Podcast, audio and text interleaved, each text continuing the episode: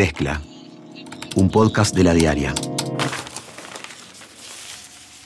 Es una presentación de Antel. En la mezcla de hoy hablamos sobre el hallazgo de restos humanos en el batallón 13. Es un entrenamiento primario, este único, primario, cubierto de cal, de un individuo adulto completo, con el mismo patrón de enterramiento eh, que tenemos a 90 metros, con lo que fue el enterramiento de Fernando Miranda, el mismo patrón en el batallón 14 con dos enterramientos y en la chacra de Pando.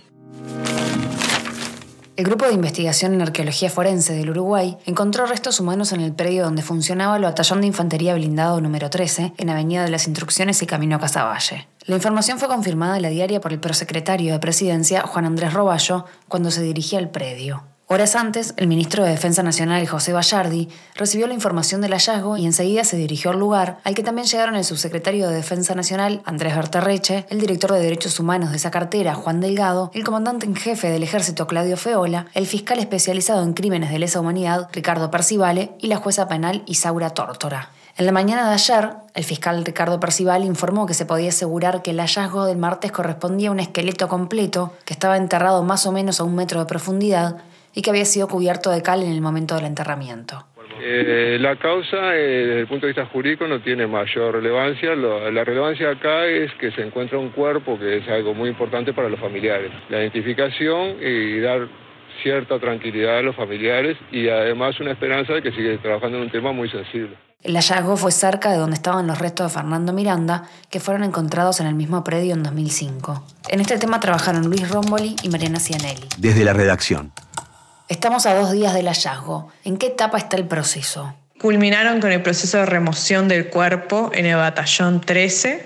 Estuvieron abriendo, digamos, el, batallón para que ingresen familiares y, periodistas y estaban muy apurados porque el sol es... Eh, necesario, como súper necesario para sacar el cuerpo, eh, aunque también tienen luces y están equipados. Bueno, una de las cosas que, dijo este, Alicia Luciardo, que es la jefa del grupo de investigación de antropología forense, que este, tenían como un desafío importante porque la cercanía del hallazgo con, el arroyo Miguelete era prácticamente un medio metro o de muy poco. Este, incluso se tuvo, tuvo que contener para que no se no derrapara la tierra, digamos, tuvieron que hacer una especie de trabajo vertical para limpiar, digamos, el hallazgo. Y lo que quedaba, digamos, a la última hora de la tarde, que fue cuando ingresaron los periodistas, era este, terminar de, extraer lo que faltaba del tórax y, la pelvis. Todo lo demás eh, está a la vista y lo van a poder ver en las fotografías que, que salen en, la diaria. Una, una de, de las interrogantes o, de las preguntas que, se van a responder eh, en, poco tiempo es el sexo de, la persona que, fue hallada. Sí, de hecho se le preguntó a Alicia Luciardo sobre, ese, sobre esa información y ella este, no dijo que no lo sabían, sino que dijo que eh, preferían todavía no dar esa información hasta que eh, los restos estuvieran en el laboratorio del GIAF. O sea que esperamos que en las próximas horas este, esa información, que bueno, que va a acotar de alguna manera este, hacia dónde va a apuntar la, identidad de, estos restos. ¿Cómo es el procedimiento que sigue el equipo de antropólogos? Se informó también de que, eh, bueno, lo que después de que se arme, digamos, este, estos restos se tiene que armar el cuerpo en el laboratorio del GAIF para bueno, hacer una serie de pericias que se hacen, que la jueza también las necesita para continuar digamos, la investigación, que tienen que ver con, medidas, con, bueno, eh, con peso, con, una serie de pericias que se hacen para poder eh, acercarse a la, identidad. Vale recordar también que se halló un textil, dijo Luciardo, una camisa en realidad, o parte de una camisa que, estaba alrededor, digamos, de, por debajo del cráneo. Eh, eso también puede ser un indicio que, bueno, por el que se pueda reconocer a, la persona este, que fue enterrada ahí.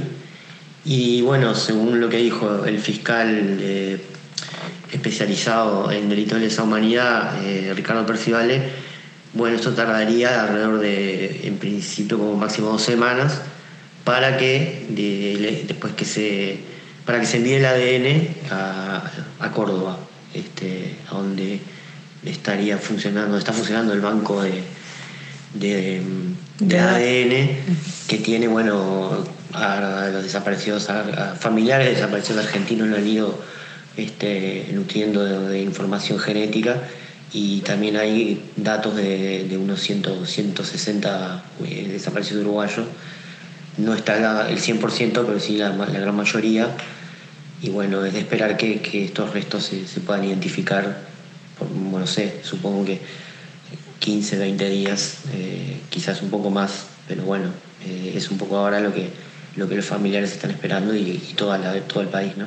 ¿Familiares pudo entrar al ex batallón 13? Bueno, uno de los problemas que se suscitaron hoy fue que los familiares fueron citados a una hora, familiares de detenidos desaparecidos, y fueron algunos que, que, tienen todavía, que están buscando a sus familiares dentro de ese propio predio, porque allí funcionó un centro clandestino de, detención y tortura que se denominaba vulgarmente 300 Carlos, y bueno, pero también fueron otros que, que bueno, que no tienen información sobre que sus familiares hayan estado ahí, pero bueno, los familiares se acompañan entre ellos, se apoyan, han venido trabajando durante 40 años juntos.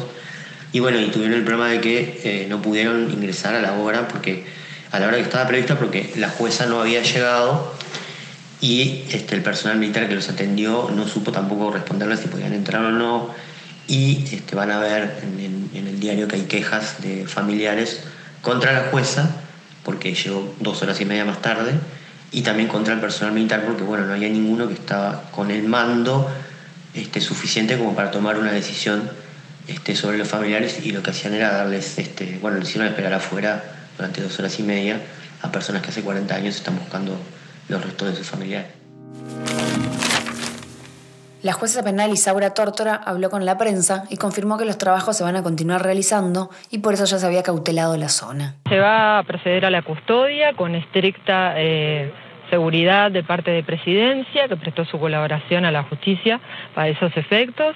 Se van a realizar pericias por el grupo IAF de Presidencia de la República en conjunto con el ITF, una junta médica del ITF se van a extraer dos muestras, uno va a Córdoba, al laboratorio de antropólogos de la ciudad de Córdoba en Argentina, porque allí tienen la nómina para cotejar con el ADN.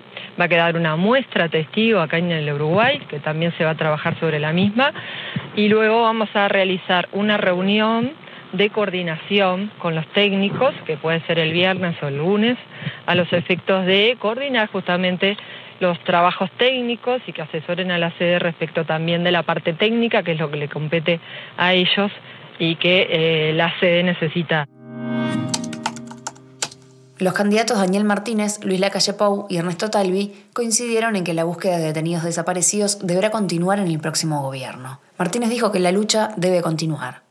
La reflexión es que la lucha por saber qué ha pasado con los uruguayos y las uruguayas desaparecidos y con toda la gente desaparecida sin importarse una ciudadanía es para mí un problema de ética, de valores y bueno, que aparezca un cuerpo más reafirma que esta lucha debe continuar.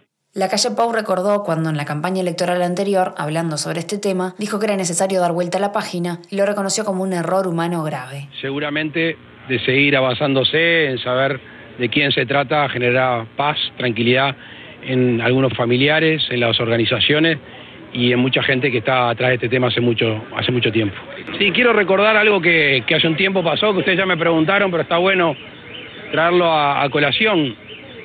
En la campaña pasada, algún colega de ustedes me preguntó cuál había sido mi error político mayor. Y yo dije que en realidad el error que había cometido no era un error político, era un error, error humano, que era, era más grave que cuando se me pregunta por un colega de ustedes sobre la búsqueda de los desaparecidos, yo hablé de dar vuelta a la página.